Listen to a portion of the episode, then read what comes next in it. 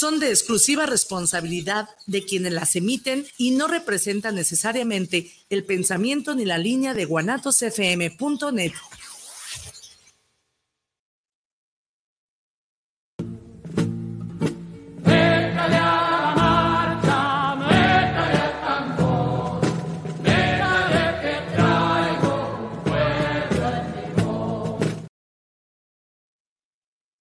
Buenas tardes. Son las 5 de la tarde del 10 de junio del 2023 y estamos en su programa La Marcha de los Mayores, un programa del Centro de Desarrollo Humano Integral de las sabias y los sabios mayores. Conce que decimos las y los. Las y los para y que como no se haya acostumbra ahora, pues les también. ¿no? les. Y les damos la bienvenida a un servidor José Luis Reos. Y le pido a Carlitos que nos presente y presente el programa, por favor. Sí, pues muy buenas tardes nuevamente aquí en, en el espacio de Guanatos FM, la plataforma, y por vía Facebook del Centro de Desarrollo Humano Integral Las Sabias y los Sabios Mayores. Estamos aquí con el- la segunda parte del tema de la, bueno, la enfermería, ahí dice la enfermera, y la psicología, pues el papel que se juega en el ámbito de lo que sería la calidad de vida, ¿no? De las personas mayores. Entonces, quiero así rápidamente leer una presentación de un texto guía que elaboran dos compañe- una compañera y un compañero, la compañera Elisette Altamirano López y el compañero José Ernesto Padilla Nieto, del Instituto este, de Investigaciones, de Estudios sobre la vejez y el envejecimiento, muy interesante. Eh, y bueno, plantean que el envejecimiento de la población, este, como profesionales en el tema de envejecimiento, vejez y personas mayores, muchas interrogantes. Entre ellas, se preguntan, ¿cómo podemos ayudar a las personas para que sigan siendo independientes y activos a medida que envejecen? Y se eh, responden, en definitiva, cómo se puede mejorar la calidad de vida en la edad avanzada. Entonces, plantean que para mejorar las condiciones de vida de las personas mayores es imprescindible realizar acciones dirigidas a preservar y mejorar su calidad de vida desde un enfoque gerontológico y de derechos humanos, por lo que pretendemos orientar y ayudar a las personas a preservar sus funciones residuales y en lo posible recuperar las deterioradas, así como realizar actividades promocionales que mejoren su autoestima, refuercen su autonomía, su independencia y por tanto la calidad de la vida. La calidad de vida se plantea desde el modelo o paradigma, que es un paradigma, José Luis, es algún Podemos decir que es un problema problema. que este, puede ser superado o es superado por una, una nueva eh, forma de verlo, ¿no? De, de solucionarlo, ¿no? Entonces, desde- se plantea desde el modelo para- o el paradigma del envejecimiento activo, participativo y asociativo, el cual se basa en el reconocimiento de los derechos humanos de las personas mayores y en los principios de las Naciones Unidas de independencia, participación, dignidad, asistencia y realización de los propios deseos, de acuerdo a la Organización Mundial de la Salud, que lo señalaba en el año 2002. Bueno, además de los pilares de salud, participación, seguridad y aprendizaje permanente que conforman el envejecimiento activo, se debe de incluir un cuarto pilar. ¿Cuál es? Pues el de la educación permanente, es decir, crear continuas oportunidades de educación para la participación activa de la persona mayor en la sociedad.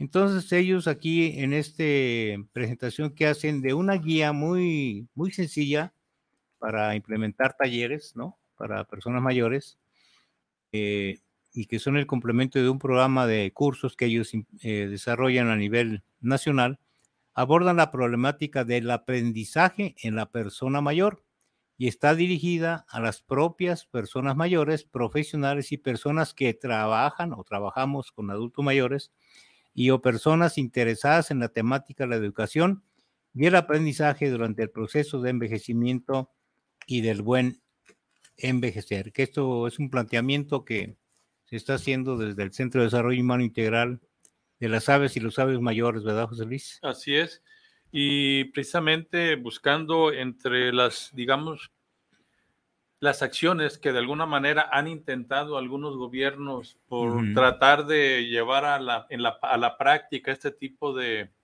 digamos, de actividades para los adultos mayores. Sí.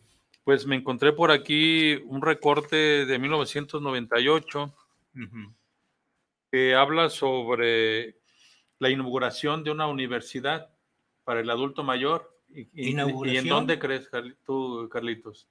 No sé si tú las, la viste, supiste algo sobre esto. ¿En Andorra del Norte o dónde? No, aquí en Jalisco. ¿Cómo? Hay un recorte del periódico del sábado 29 de agosto de 1998. A su mecha. En donde el, el gobernador del estado, Alberto Cárdenas Jiménez. Ándale. Que fue el primer gobierno panista, ¿no? Pan. Sí. Dice, arrancó con el proyecto de la Universidad para la Tercera Edad, pensionados y jubilados cuya capacidad será de cuatro mil personas y manifestó que con la universidad se da un paso más en Jalisco y se puede decir que estamos gobernando para todos. Vaya, buena iniciativa, ¿eh? Sí, nada más que, ¿qué pasó con esa iniciativa? No sabemos, pero también la Universidad de Guadalajara este, por lo menos eh, yo, yo intenté alguna vez eh, meterme en la página de la universidad y si hay una universidad, si hay una, una especie de, de, de, carreras para los adultos mayores, pero en el momento en que yo la consulté, no hace poco, pues hace ya un año posiblemente, algo así, estaba, no, no, no, podían, no podía entrar, no podía hacer ningún movimiento, no sé si alguien pudiera, de los que nos estén escuchando, si realmente está esta página para los adultos mayores en la Universidad de Guadalajara. Yo recuerdo que cuando apareció que iban a impulsar la carrera justamente para que los adultos mayores pudiéramos inscribirnos, ¿no? Me metí a la página y se iba a desarrollar esto. Parece ser que aunque no totalmente iba a ser presencial, creo que iba a ser vía internet. internet. Sí, que bueno, de, aquí empezamos digamos, con la cuestión de los adultos mayores, ¿no? Ajá. ¿Cuántos de los adultos mayores, tomando en cuenta que un adulto mayor es a partir de los 60? Sí. Yo cumplí los 60 hace cinco años. Ajá. Estamos en, pues, pues, fue en el que en el 2000, ¿qué? 18. 18. Prácticamente. Prácticamente. Tocó la coyuntura electoral. Así es, este, y la única, la, digamos que las únicas opciones que uno como adulto mayor encontraba, pues eran el DIF, ¿no? Que también parece ser que tiene algunas, me ofrecieron cuando fui a tramitar lo del INAPAM, la tarjeta del INAPAM, me ofrecían que si yo quería o me llamaba la atención o si quería desarrollar alguna actividad. Y me mencionaron varias cosas ahí, ¿no? Pero ya a partir de ahí ya no supe, ya no me hablaron, ya no, Incluso, bueno, a lo mejor fue falta de iniciativa mía porque reconozco que también, pues en la Universidad de Guadalajara me dieron la opción de estudiar una carrera después de jubilarme a los 50 años. Ajá. Entonces, creo que estos esfuerzos por dar al adulto mayor, digamos, opciones a la hora de jubilarte o cuando cumples la mayoría de edad, digamos, en cuanto a ser adulto mayor al 60, 65 años pues está muy limitada, por lo menos en México. Sabemos que en España, por ejemplo, si hay universidades para el adulto mayor con carreras específicas. Exacto. Pero todo esto que tiene que ver con la psicología y con la enfermería que, de la que habla el, el título del programa, y tiene que ver con esta cuestión de que realmente cómo se enfrenta, digamos, una persona, hombre o mujer, al llegar a la mayoría de edad, al adulto, a la, a, la edad de adulto mayor, que son los 60 años, según las divisiones que hacen, digamos, biológicamente. Sí. Y te encuentras con que, pues, trabajo fácilmente no encuentras. No. Este, Aunque tengas doctorado o maestría, pues no. que si quieres estudiar, pues eh, tienes que enfrentarte pues a una selección entre todos los jóvenes que también están buscando desarrollar una carrera. Sí. Y entonces por aquí me encuentro este recorte, quienes quieran verificarlo, es de la hemeroteca en el informador de un trabajo que pues, tú traías, Carlitos, de Jorge Enrique Hernández. Obsequió el maestro Jorge Enrique, ya jubilado del eh, sector educativo. En este año del 2013, este, pues ya se preocupaban también por, por este, hablar sobre el adulto mayor y las opciones que se pudieran tener como adulto mayor, ¿no? Sí, sobre todo en, este eje que plantea, se plantea aquí estos investigadores respecto a la al tema del aprendizaje, ¿no? De la educación del adulto mayor, o sea, porque capacidades tenemos todavía, tenemos experiencias laborales en distintas áreas, eh, y bueno, eh, pero que también tenemos un problema central, ¿no? Que es el, la conculcación de los derechos humanos de las personas mayores, ¿no? El desconocimiento que la gran mayoría de los adultos mayores este, tenemos respecto a esos 30, aquí, aquí lo clasifican como 31 derechos humanos, ¿no? adultos mayores que se establecen desde la ONU, desde la Convención Interamericana para la Promoción y Defensa de los Derechos Humanos, etcétera, etcétera, y todas las legislaciones que hay en cada país, en cada entidad de nuestra república.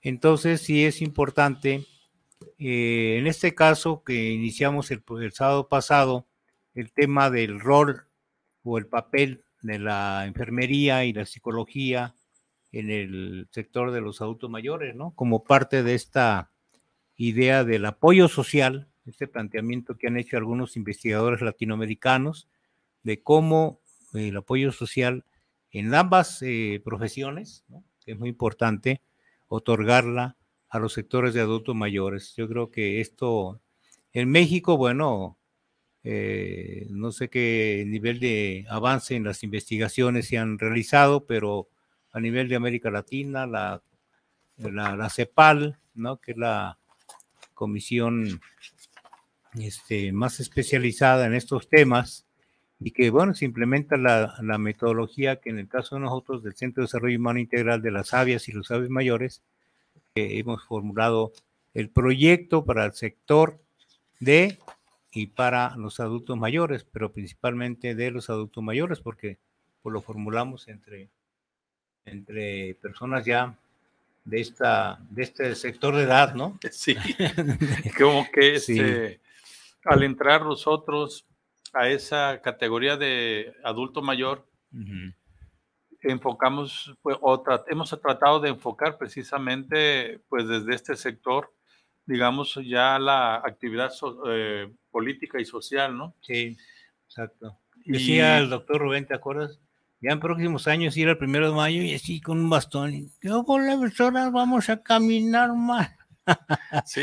Como me decía un compañero que, eh, maestro de la Facultad de Economía de la UNAM, que me llamó ayer allá de la Ciudad de México, que pues que estaban planteando que hoy por lo del 10 de junio, eh, la marcha que ya cumple 52 años, que fue brutalmente reprimida, hubo decenas de eh, asesinados, este, gente herida, que querían caminar desde, desde allí hasta el Zócalo de la Ciudad de México.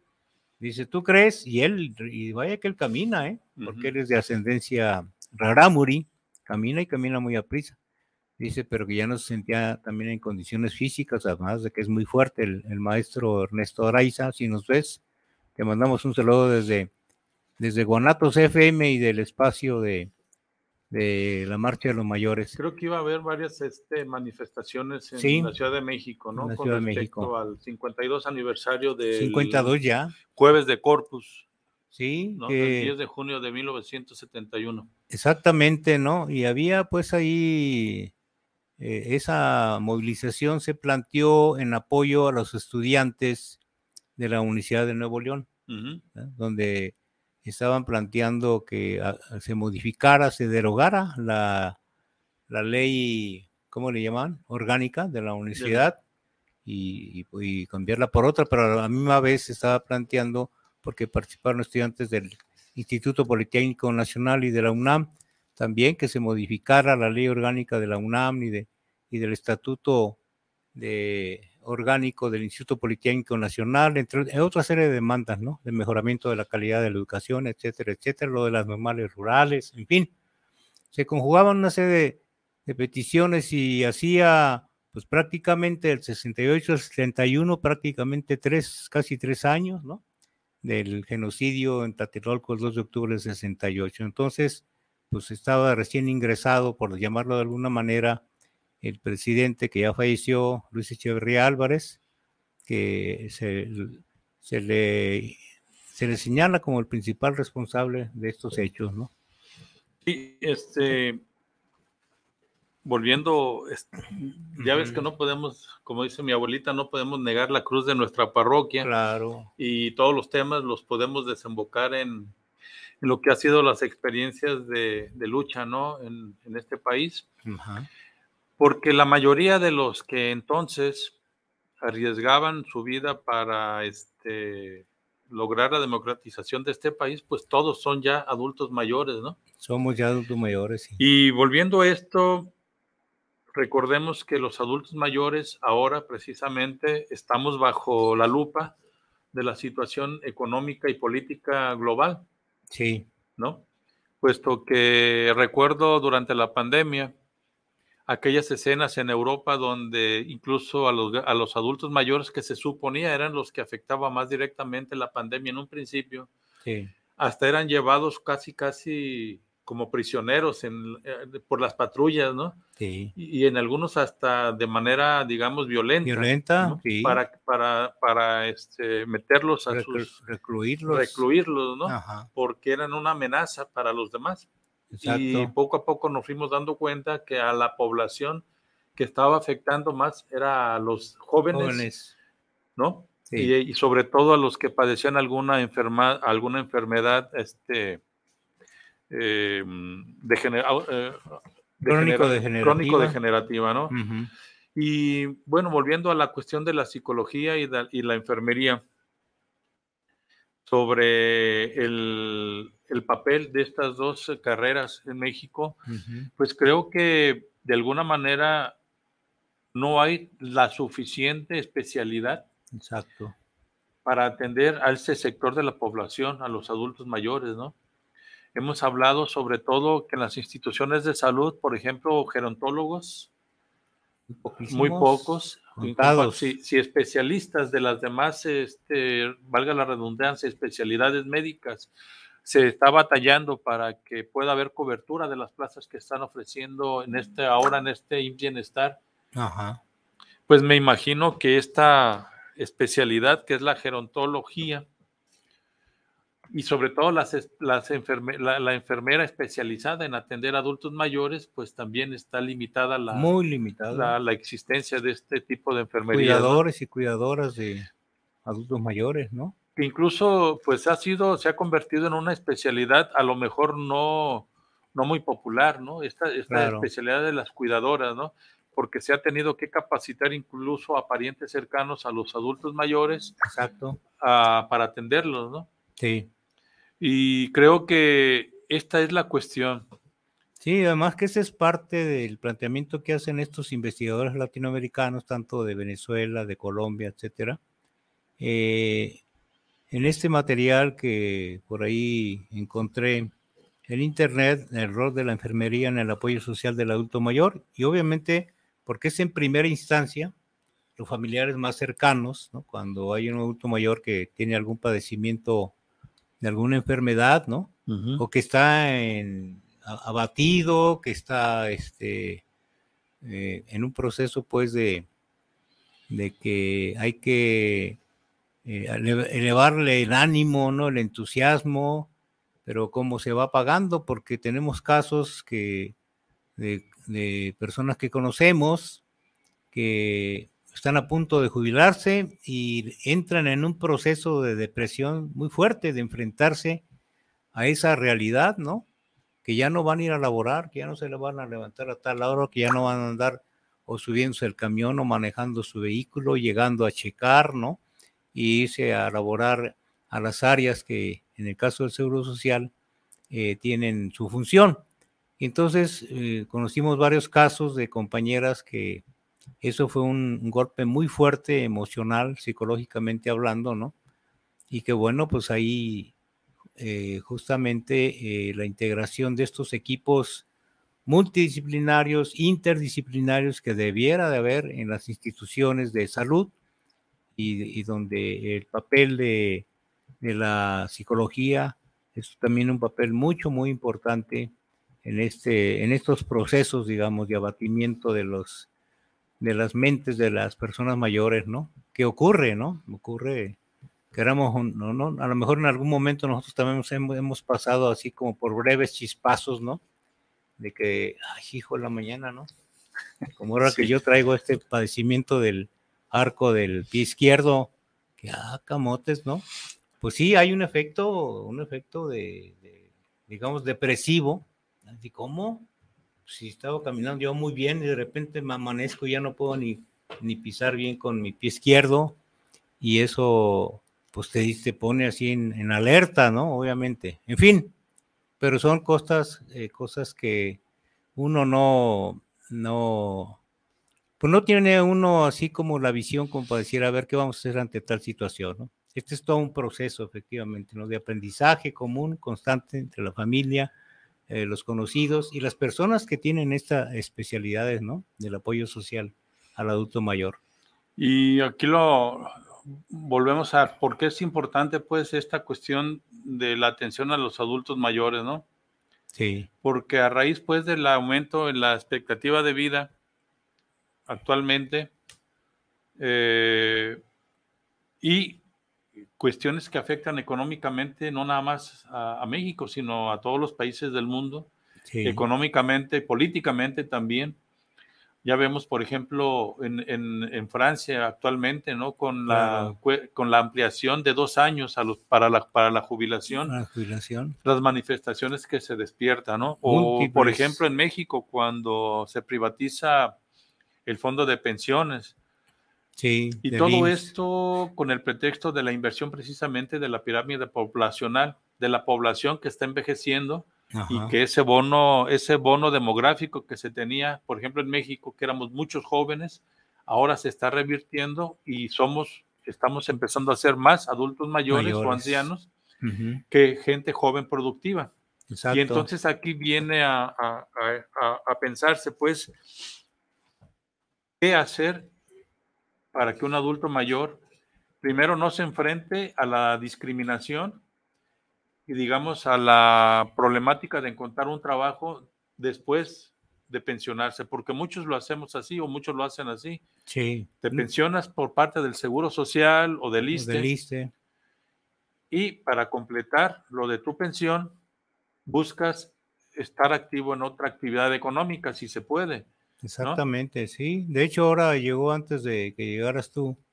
Por ahí pasó un, un señor albañil que si no había ahí chamba para él, para alguna cuestión de albañilería, ¿no? Sí. Que ya lo habíamos tocado en uno de los programas cuando este del, ¿cuál es el día del albañil? El, el, 3 de mayo, 2 de, mayo, ¿no? 2 de mayo, ¿no? Que las condiciones y que la pandemia cómo contribuyó a generar mucho desempleo y con las nuevas formas de contratación pues que se siguen implementando, eh, pues no, no abona, no ayuda mucho porque finalmente son trabajos temporales, ¿verdad? Aunque sean grandes edificios de 28, este, eh, ¿cómo le llaman? De 28 pisos, ¿no? Como en el caso de San Rafael, ¿no? Que violando cualquier precepto legal les vale gorro y les solo les interesa el negocio, pero las condiciones de salud, las condiciones de permanencia del trabajador de la construcción, pues no, siempre han sido muy limitadas, ¿no? Sí. Y son, son procesos de trabajo eh, establecidos incluso legalmente como de los de más alto riesgo, pero por ello es que recurren a contratar este, personas jóvenes, ¿no? Hasta niños, pues, que son mujeres también que desarrollen alguna, o desarrollaron alguna actividad. Pero bueno, pero eso tiene que ver, este cambio que tú mencionabas del régimen de jubilaciones y pensiones a, ahora a, este régimen privado que controla las aforas, que es el gran negocio y el gran robo del siglo, siempre lo hemos dicho. Entonces, eh, lo, lo, abordó creo que ayer o antier el, el presidente, el de las, el de las mañaneras, eh, en donde haciendo eh, el recuerdo histórico de quiénes fueron los responsables de haber implementado esa ley, ¿no? Que no la ha abordado de manera para echarla atrás, solamente algunas modificaciones, se bajó el número de semanas cotizadas de 1.500 a 750, eh, el porcentaje que cobran por administrar, por robar nuestros recursos, lo bajaron a, porque era de las tasas más altas a nivel mundial, pero el problema central, que son las afores como negocio, como despojo de, nuestros recursos, ¿no? Durante tantos años laborados, eso no, eh, por lo menos lo, que se prefigura es que eso no lo va a tocar, ¿no? porque de ahí, de esos multibillonarios recursos, por, ejemplo, en el caso de, de se, se, toman para inversiones públicas, inversiones privadas, ¿no? Que entonces, pero que nunca nos dan cuenta y resultados reales de, de los, eh, de, ¿cómo le llaman? De las eh, plusvalías, de las ganancias que sí, se, que sí se las apropian los bancos y las minusvalías que no las consideran como pérdidas, le hacen menos, menos, dicen, pero las, las pérdidas nos las cargan a, a, los millones de, más de 7 millones, 70 y tantas millones de cuentas individuales que, que están allí, ¿no? Pero bueno, son cuestiones que tienen que ver con todo este proceso. Ahora una amiga de mi hermana que llegó por ahí que decía que ni ella ni su esposo tenían pensión del IMSS. Trabajaron muchos años, no sé en qué actividades, y que ahora pues tuvieron que recurrir a elaborar un producto, digamos, eh, naturista, alternativo para el problema de la diabetes, de la hipertensión, que se elabora con ajo, con limón y con agua. Y, hay gente que, que recurre a, a, nuevas formas para el, eh, el, problema de la salud que padecemos millones y millones de adultos. Y en esto, en esto estaba pensando en cuestión del tema de hoy, sobre la psicología o los psicólogos y la enfermería para los adultos mayores. ¿Qué tan, ¿Qué tan viable es que un adulto mayor, digamos, con problemas emocionales o simplemente, como dicen por ahí, el ir con el psicólogo no quiere que tengas, no quiere decir que tengas problemas este... Que estés loquito. O que, estés loquito, ¿no? Simplemente, pues es necesario con quién hablar. ¿Qué recursos puede tener un adulto mayor para contar con estos servicios fuera de lo que es la institucionalidad de la medicina como el IMSS, como el ISTE, como digamos en este caso en, Jalisco el Hospital Civil. ¿Cuántas personas realmente tienen acceso a un servicio de enfermería y de, y de psicología como adulto mayor que lo necesitara? No, la verdad es, es, es muy, muy limitado, ¿no? Muy limitado porque además también lo que tú decías, que eso es muy real, y yo recuerdo que durante muchos años yo tenía esa percepción de acudir a un psicólogo. Decía, bueno, si, si acudes a un psicólogo, quiere decir que no andas bien en tus facultades mentales, ¿no? Como regularmente se, se guasea uno, ¿no? En el barrio, ¿no? No, este ya está loquito, ¿no? Este, o algo trae, algo, algo le está fallando ahí de, de su cerebrito, ¿no?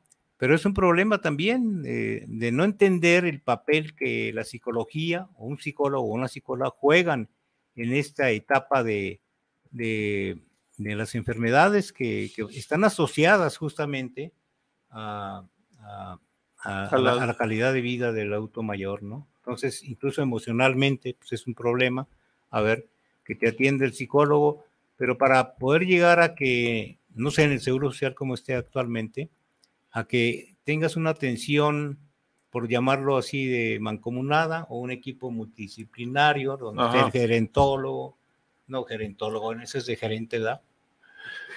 geriatra. Ah, el geriatra, el, el, este, en fin, los que tienen que ver con atención. Hay una estadística en donde se indica que en gran proporción, eh, en el caso del Seguro Social, las personas que llegan y que están encamadas son adultos mayores, personas mayores, hombres y mujeres, ¿no? Y con, ya además llegan ya con, con el, problema crónico degenerativo muy fuerte, ¿no?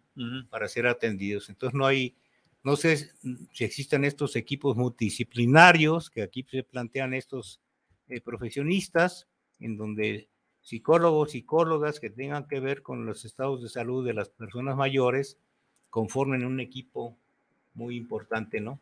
Bueno, se supone que la, medicina que desarrollan las instituciones como el ISTE y el Seguro Social, pues son instituciones que están dedicadas a la atención integral de los pacientes o, los o de los derechohabientes. Tendrían que tener o tienen ese, ese, ese equipo. La cuestión es si la cantidad de pacientes que atiende, por ejemplo, el IMSS, le da para poder atender a todos los adultos mayores que necesitaran una atención psicológica.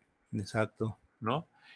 Y, yo creo que tal vez estamos acostumbrados a vernos o a ver a los adultos mayores y justificar con la edad su apariencia, sus actitudes, sus costumbres como adultos mayores, por ejemplo.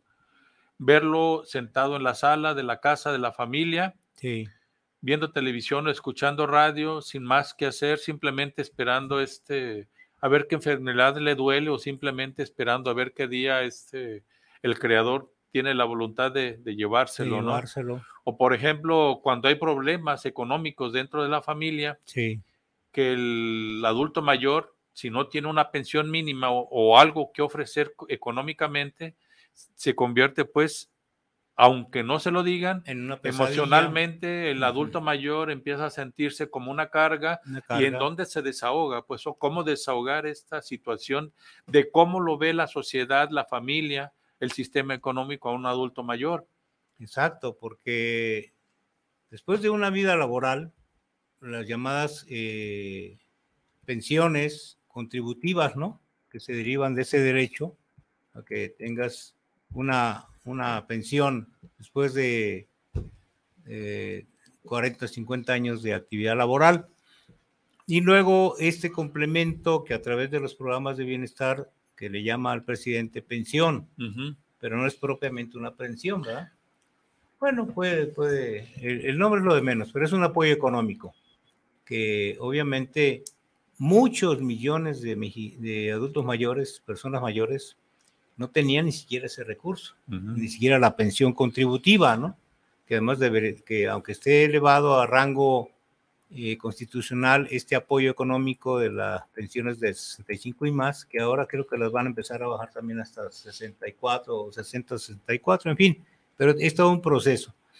Y justamente en este, luego de la pandemia y durante la pandemia, afloró este grave problema de las especializaciones y de los equipos multidisciplinarios que todavía no existen. Por eso insiste mucho el presidente en esta idea de contratar eh, profesionistas de la salud, ¿verdad?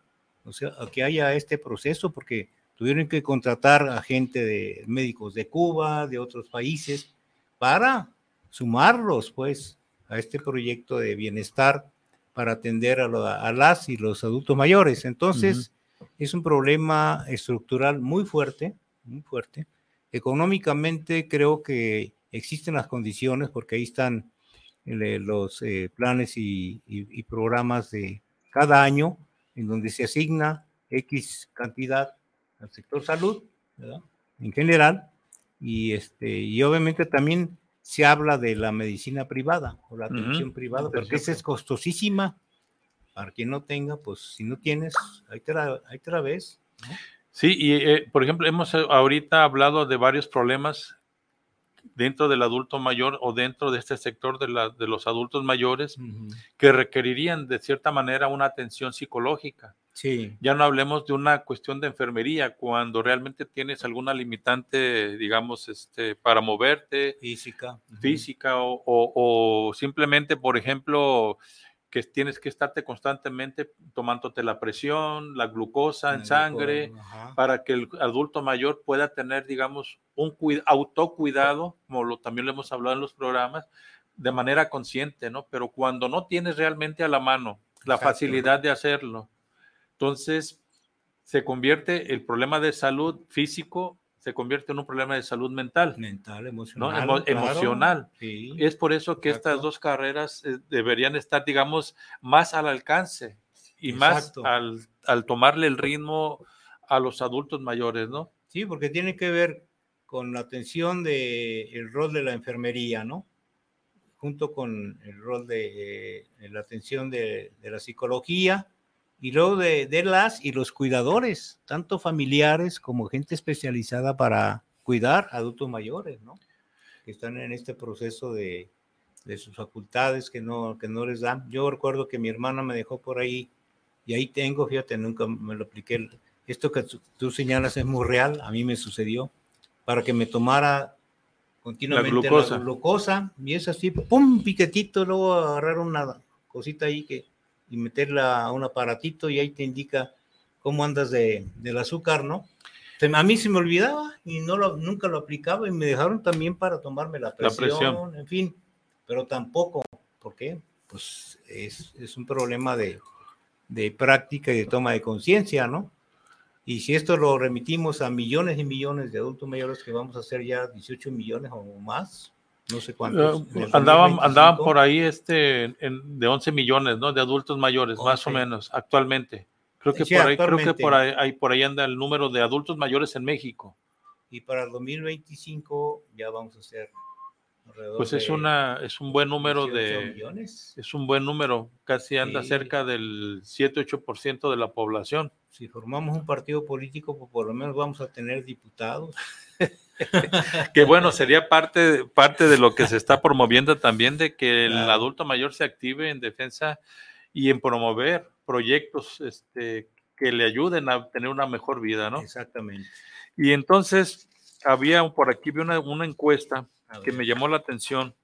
Ajá. Dice, en cuanto a temas como educación y aspiraciones, vuelvo a decir que es el trabajo de tu compañero Jorge Enrique Hernández, Maestro, sí. de, que lo hicieron en el 2013, estamos hablando, pero a final de cuentas, las preguntas estas que hicieron en una encuesta se me hacen interesantes porque se pueden aplicar en cualquier tiempo. Exacto.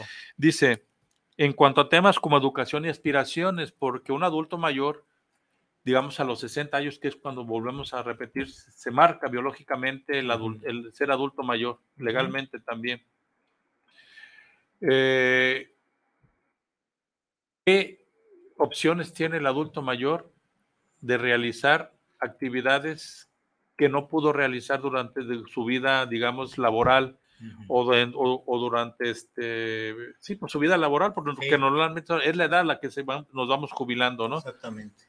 Y la pregunta es, dice, si a los 16 años hubiera tenido la oportunidad de escoger, ¿qué hubiera preferido? ¿Estudiar o trabajar? Esa es la pregunta. Y las opciones son, uno, estudiar, dos, trabajar, tres, ambas, cuatro, ninguna, y cinco, no, contestó, no contestar. Dentro de, que las, de las respuestas de los adultos mayores que le preguntaron si a los 16 hubiera tenido la oportunidad de escoger que hubiera preferido, y ellos responden estudiar. Quiere decir que gran cantidad de los adultos mayores no tuvieron esa oportunidad de estudiar, que también tiene que ver con la forma en cómo uno llega a, ser adulto mayor y la, la cuestión psicológica que uno enfrenta cuando yo recuerdo todavía hace pocos años, había todavía gente que no sabía estudiar, eh, leer ni escribir en México.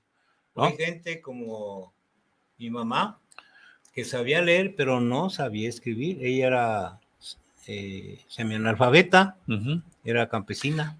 Pero fíjense qué curioso. Sí, esto fue en el 2013 y estamos hablando que la encuesta la hicieron a personas de adultos mayores de 60 años, ¿no? Sí regresémonos 60 años a partir del 2013 y veamos que todavía eran años en que había mucha, mucho analfabetismo, sobre todo en las zonas rurales, en México, ¿no? Y entonces la pregunta dos, que es trabajar, fueron porcentajes menores, ¿no? Ya no que ya esa, esa, ese, en esa edad, este porcentaje, por ejemplo, a nivel nacional, el 9% respondió que ya no quería trabajar prefería estudiar. Luego, de 61, de 61 años o más, el 74% también respondió que prefería estudiar, que trabajar. Y jubilados de 80 años y más, jubilados de 80 años y más, todavía tenían el deseo. El 70% respondió que quería estudiar. Entonces, esto habla pues de que este sector de, edades tienen todavía o tienen la inquietud de no estar en su casa, ¿no? Sin hacer nada, quieren hacer algo. Y en este caso es estudiar, ¿no? Por las respuestas que dan. Las amas de casa, fíjate, el 82% de las, de las encuestadas de esa edad querían estudiar. Y es el porcentaje más alto de las respuestas. Sí. Amas de casa, ¿no? Yo acabo de acompañar a, una señora que trabaja como trabajadora doméstica con otra compañera que ya tiene 30 años trabajando con ella. Y la acompañé para ver eh, un problema que tiene ella que no le han entregado eh, eh, la aportación de la económica de, de bienestar y me dijo, pues usted acompáñeme, don Carlos, porque pues yo no sé leer y usted sí. Este, digo, yo no sé escribir, pero sí sé leer, dice. Ella es eh, originaria de, la zona de la Huasteca de Veracruz, que por cierto anda por allá. Este, y la acompañé. Y sí, pues ahí fuimos a la a este lugar de bienestar, el Palacio Federal, y después a la Conducef, porque vía el banco, la gerenta de esta, de esta institución, no le ha querido entregar el dinero que le han depositado del recurso bimestral de como persona mayor, ¿no? Ya tiene 70 años, 77 años. Entonces me llamó mucho la atención eh, que no sabe escribir, pero sí sabe leer. Además con una capacidad todavía mental muy ágil, muy, muy analítica, digamos, ¿no? En fin, pero, y así existen casos que ayer, precisamente que estaba allá fuera de la casa por el calor, estaba leyendo este documento de los compañeros de la, del instituto este de investigación que están implementando los cursos y talleres para eh, que la gente conozca sus derechos humanos. Eh, y pasó una vecina. Y hombre, ¿cómo está? Muy bien, aquí, en fin, que fue al Seguro Social y que, que tiene problemas así como muy fuertes de, de depresión y, todo esto. Total que ya, ya ni siquiera la, el médico, porque fue un doctor, que la, ahí en la clínica 2 del Seguro Social, y que le recetó puros medicamentos que son especiales, fíjense, fíjense, fíjate José Luis, para eh, personas que están metidas en, en, el asunto de la droga.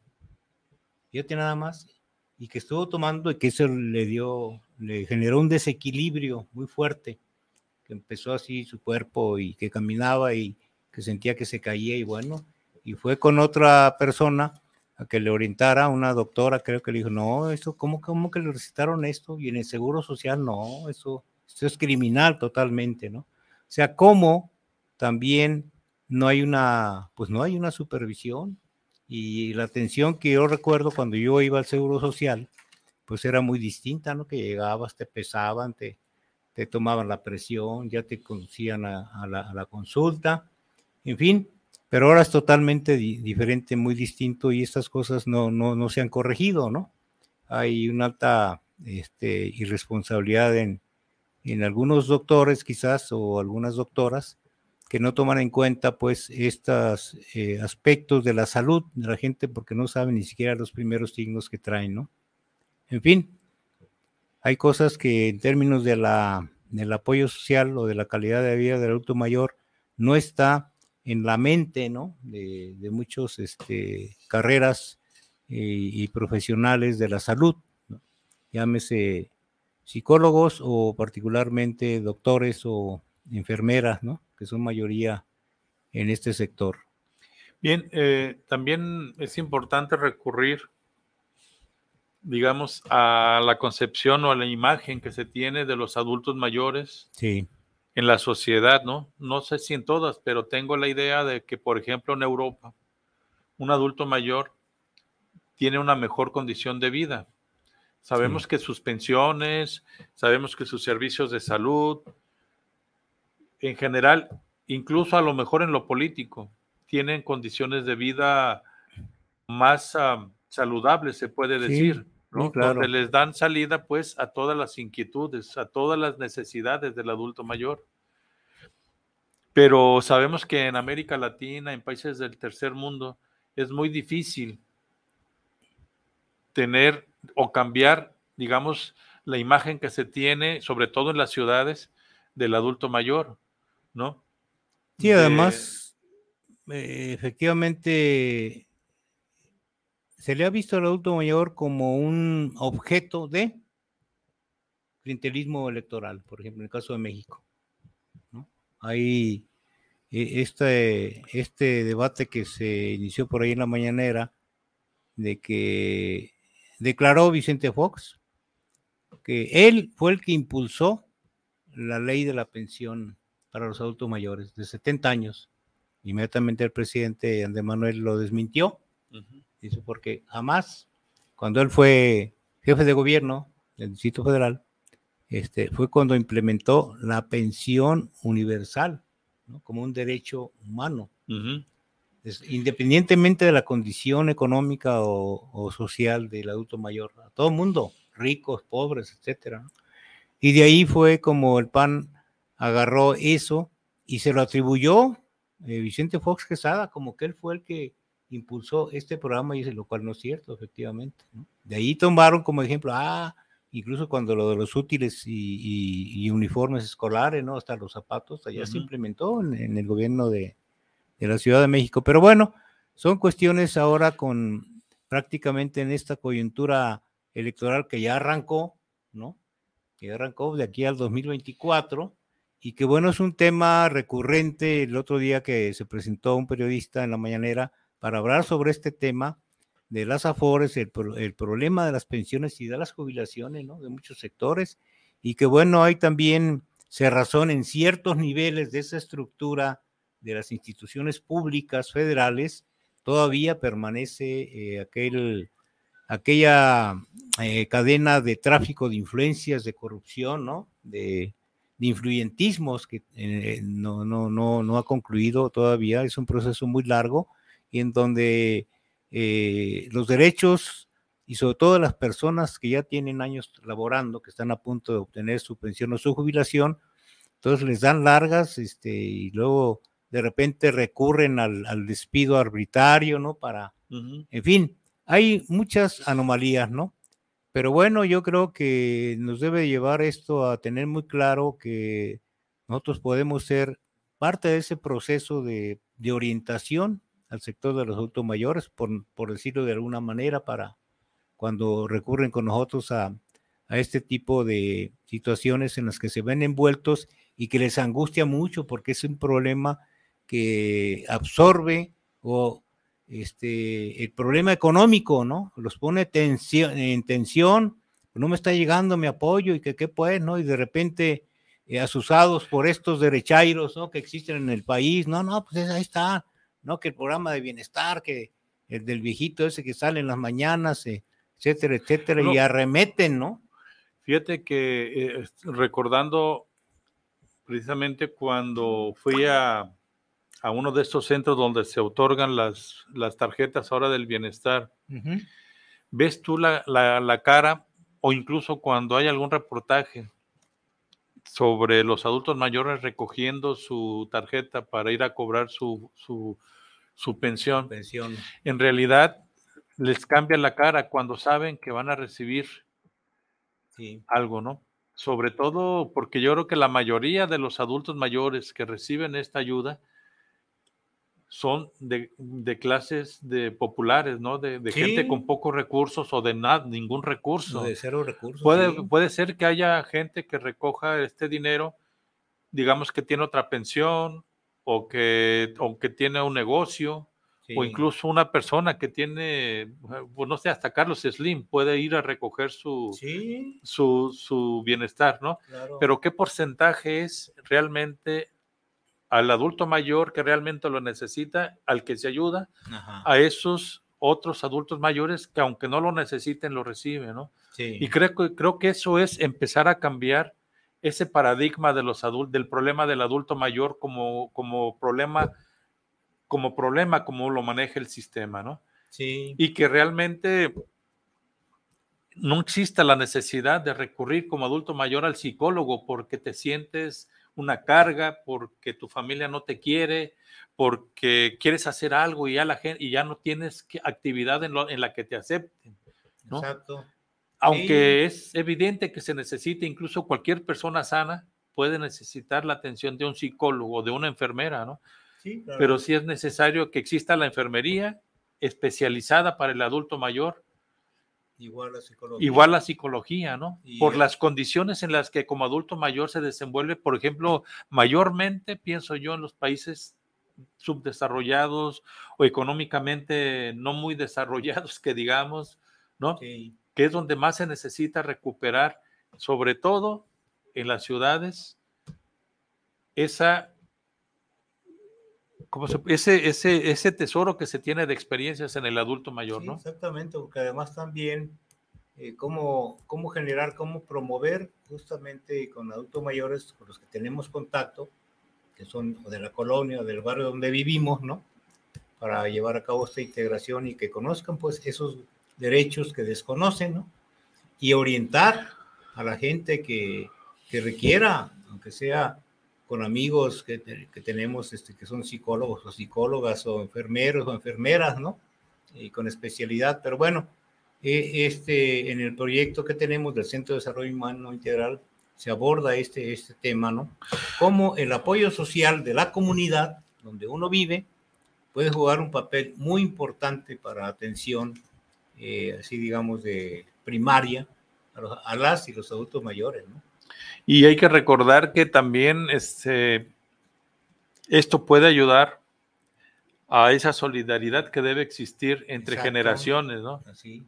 Pero que desgraciadamente estos últimos 30, casi 40 años de este sistema neoliberal donde el individualismo predominó, pues dejó a generaciones realmente insensibles ante la problemática del adulto mayor ante el bombardeo que se hace a través del sistema económico, de que el adulto mayor es una carga, ¿no? Porque qué era lo que decía este Fox, volviendo a lo que salió últimamente, y lo recordamos, como dice López Obrador, para los jóvenes. Es importante no olvidar esa declaración donde, donde Fox dice que dar ayuda al adulto mayor en México iba a llevar a la quiebra a la nación, mm, ¿no? Entonces, eso habla pues de estos últimos años de gobiernos neoliberales hacia las generaciones que fundaron y que dieron fundamento a este país como, como es, ¿no? Exactamente, y que a nivel mundial pues fue una lucha de generaciones tras generaciones para que se lograra justamente luego de tantas décadas de actividad laboral a tener derecho a esa pensión universal. Tengo algunos saludos. Adelante. Dice Martín Gómez, saludos para el programa de la Marcha de los Mayores. Aquí estamos viendo su programa. Un gran saludo para la marcha. Pues gracias a Martín. César Ruiz dice saludos para el programa. Saludos a la Marcha de los Mayores. Los escucho desde el comienzo del programa. Qué bueno que estés con nosotros. Manuel Chávez dice saludos para el programa desde Zapopan, Centro para el programa de la Marcha de los Mayores. Saludos. Eduardo Torres, saludos para el programa desde San José, California. Bueno, qué ah, bueno, Que nos ayudan allá, eh, que nos ven desde San José. Ahí vivía, tenía familiares por parte de mamá que trabajaban en, el ferrocarril. Todo eso hace ya décadas. Pero qué bueno, qué gusto. Espérame, déjame ver qué más hay por aquí. A ver, vamos a ver. Pues no, son todos. Ah, Gerardo Rodríguez, mi compañero. Gerardo, qué bueno que estás con nosotros cada sábado. Esperemos, esperamos que te interesen los temas. Qué bueno que estás con nosotros cada ocho días. Y bueno, pasamos al otro tema que es, pues, 10 de junio, 10 de junio no se olvida. Eh, le vamos a pedir al ingeniero que si nos pone, por favor, el video que les tenemos preparado y regresaremos a comentar un poquito el tema del, del video y despedir el programa, ¿no? Porque apenas nos queda tiempo de acuerdo a lo que dura el, el, video. Pues el 10 de junio, ¿no? El, aquel famoso jueves de Corpus. El halconazo. El halconazo del 10 de junio de 1971. Adelante, ingeniero, por favor, con el video.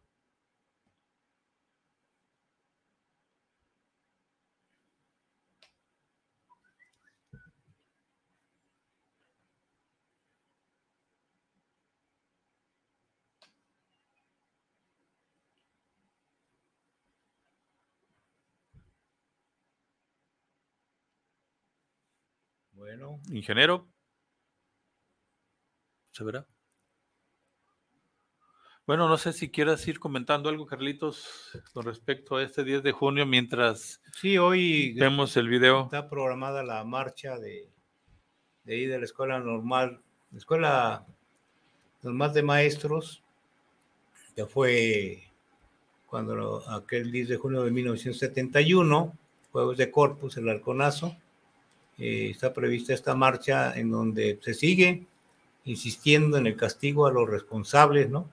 porque fue un grupo de aproximadamente mil jóvenes que adoptaron el nombre de halcones, ¿no?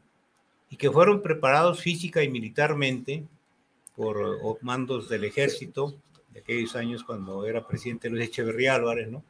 Entonces era toda la política eh, del nepotismo, la política autoritaria, la política de no permitir ninguna manifestación que tuviera alguna crítica hacia el gobierno en turno, claro, pero, pero dominaba el partido tricolor. Y entonces las demandas estaban pues en, en función de apoyar a los estudiantes de la Universidad Autónoma de Nuevo León, que pugnaban por la derogación de su ley orgánica. Igual pedían, en el caso de los estudiantes que acudieron a la marcha de la UNAM y del POLI, también sobre respectivas derogaciones o, o reformas a, este, estas leyes orgánicas, ¿no? Además también el mejoramiento en las condiciones, ¿no? Y el acceso a, transporte, eh, a mejores comedores, es decir, facilidades para que los estudiantes pudieran tener mejores condiciones para continuar con sus carreras y con todas las instalaciones adecuadas para, en el caso de, de especialidades de, donde había laboratorios, etcétera, etcétera. Pero la respuesta fue todo lo contrario, ¿no? Eh, llegaron ahí apoyados por los granaderos, por eh, agentes de la Policía Judicial del Distrito Federal, por el Servicio Secreto, y obviamente esta turba de mil, de mil este, halcones que eh, fueron preparados, utilizaron varas de eléctricas, varas de kendo, y bueno, metralletas y pistolas y rifles. Se hablaba de, se hablaba hasta de 130 muertos en esa, en esa, en, esa represión, ¿no? Pues más que represión, una masacre, ¿no? este, eh, de ante estudiantes desarmados, ¿no? Simplemente iban con pancartas, mantas y consignas. Sí. ¿no? Y esto lo podemos de alguna manera, hay mucha información en, en, en YouTube, sobre todo ahora con estas nuevas redes sociales para los jóvenes hay que recordarles que en ese tiempo el partido omnipresente y omnipoderoso y que tenía la mayoría en el Congreso siempre era el PRI. Para aquellos que ahora se quejan de que un partido político tenga mayoría en el Congreso, ¿no? Ajá, exacto. Nada más que la cuestión es de qué se utilizaba en ese tiempo la mayoría en el Congreso y de, para qué se utilizan ahora las mayorías en el Congreso, ¿no? Por ejemplo, a nivel nacional. Sí. ¿no? Que esto también es importante. sustancial, ¿no? Definitivamente, bueno, son otros, momentos, luego de 52 años de este crimen de lesa humanidad, como la del 2 de octubre del 68, pues el 10 de junio, como decimos, no se olvida, ni perdón ni olvido, porque los responsables siguen, ya se fue uno, que era presidente Echeverría y que estaba en arresto domiciliario, pero que nunca procedieron, justamente porque el Poder Judicial es, es uno de los poderes más corruptos que existen todavía en el país, ¿no? Ahí tenemos ahora el caso de la señora esa de la Suprema Corte de Justicia de apellido Piña, que siguen haciendo de las suyas eh, bajo el argumento de supuesta autonomía de esas dependencias federales, ¿no? Por encima, perdón, por encima de lo que establece la Constitución, por encima del poder legislativo, de la Cámara de Senadores, de la Cámara de Diputados, en fin. Entonces se aprovechan porque cualquier cosa la quieren impugnar, proceden amparos, ¿no? Ahora con todos los proyectos que están desarrollando. Pretextos eh, no tienen para estar solamente insistiendo en que, como dice el presidente, quieren regresar a sus fueros, ¿no? De impunidad, ¿no? De tráfico de influencias, de corrupción, de, de que con el recurso público hacerse de, de negocios ilegales, ¿no? Hay una película que también este, trata el tema así de manera, digamos, este, como, como contexto. La película de Roma, ¿no? Esta película que durante mucho tiempo, varios años estuvo pues causando, causando este revuelo porque era candidata a los Óscares y de un director mexicano, ¿no? Y con una actriz de origen indígena, y que también la tundieron en muchas partes por ser indígena y estar nominada a los Óscares, ¿no? Eh, por, su primera película. Pues bien, este parece ser que ya no vamos a tener tiempo de ver el video completo, pero pero quedamos pendientes en el próximo eh, programa, ¿no? bueno, vamos a abordar temas de, sobre la situación de los autos mayores en Jalisco, con algunas este, orientaciones de este maestro Jorge Enrique. Sí. Eh, en esta investigación que él, le da seguimiento aunque sea, es una investigación que hizo hace muchos años, pero que es válida pues para... Vamos al video, me dice el ingeniero, que ya vamos al video y pues viendo este video nos despedimos, y los esperamos, la próxima se olvida, de, la próxima semana y como, y como les decíamos al principio de este video, pues el 10 de junio no se olvida, ¿no? Se olvida.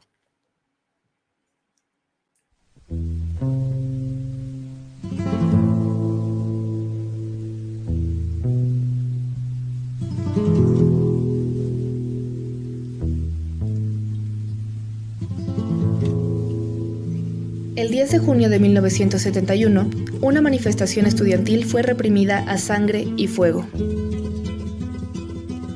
Después del 68, el movimiento estudiantil se reconfiguró. Surgieron nuevos líderes y nuevas consignas. Con los líderes presos, los estudiantes radicalizaron sus posturas e intentaron ganar la calle. Ante la ofensiva gubernamental contra la Universidad Autónoma de Nuevo León, que pretendía reducir su puesto e imponer un órgano ficticio de gobierno, el Comité Coordinador de Comités de Lucha organizó jornadas informativas y preparó una manifestación de apoyo y solidaridad con el movimiento de Nuevo León. El activismo estudiantil en la Ciudad de México y Monterrey preocupó al presidente Echeverría, quien se impuso ante el gobernador y lo obligó a renunciar. Pero también ordenó a la Secretaría de Gobernación que mantuviera vigilancia estrecha en la universidad y el Politécnico ante el activismo estudiantil.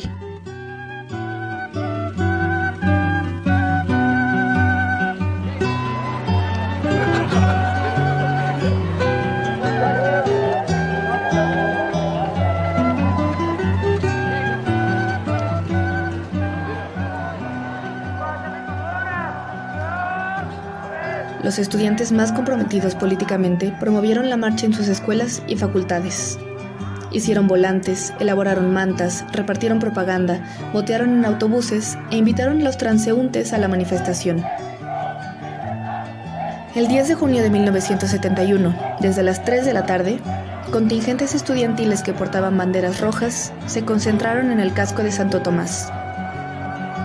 A las 5.05 inició la marcha las 5.05 de la tarde. La poesía está en la calle. Salta la palabra a la calle y se hace manifestación.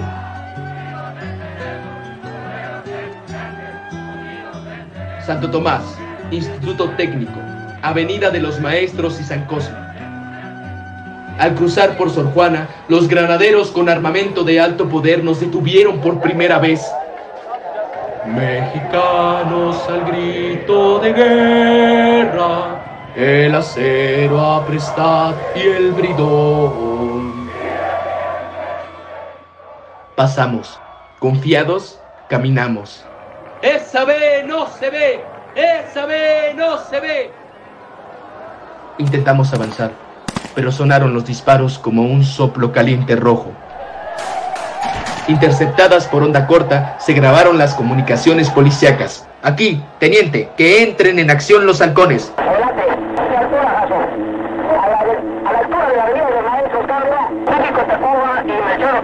Acaba de llegar un camión con halcones, cambio. Aproximadamente 70 halcones. Bueno, a ver, este, infórmenme, se está desplegando la columna de estudiantes, ahora los manifestantes, sobre la avenida de los maestros, cambio. No se los llevaron al Rubén Leñero, no les habría decir, señor, cambio.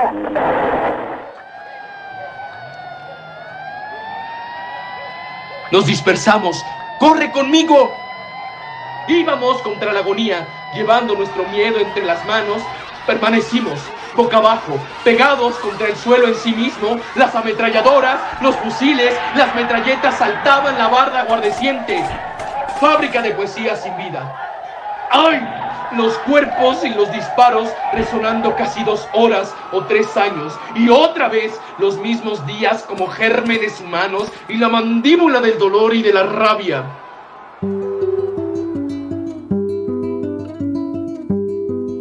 Surgieron consignas de un grupo ajeno que pretendió crear caos y confusión. Los granaderos lanzaron granadas lacrimógenas contra la manifestación y así aparecieron los halcones, armados con varas de bambú, quienes dispersaron a los manifestantes. De inmediato, los agentes informaron sobre los heridos y muertos. También se comunicó que los halcones atentaron contra periodistas y persiguieron a grupos estudiantiles dispersos. Después de la represión, los estudiantes intentaron organizarse. A diferencia de Tlatelolco, el ataque se propagó en la prensa. Los fotoreporteros demandaron justicia, interpelaron a las autoridades e incluso revelaron la existencia de los halcones.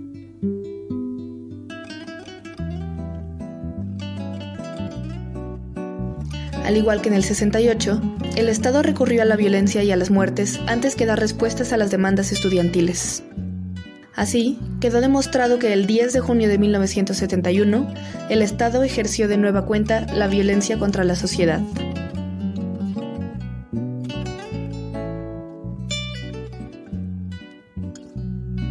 Nos llaman agitadores, llorona a todos los estudiantes. Nos llaman agitadores, llorona a todos los estudiantes. Aunque la vida nos cueste, llorona, que muera la represión. Aunque la vida nos cueste, llorona, que muera la represión. Mil estudiantes, llorona, a manos de granaderos. Han muerto mil estudiantes, llorona, a manos de granaderos. Pero en su defensa quedan, llorona, sus miles de compañeros pero en su defensa quedan llorona sus miles de compañeros.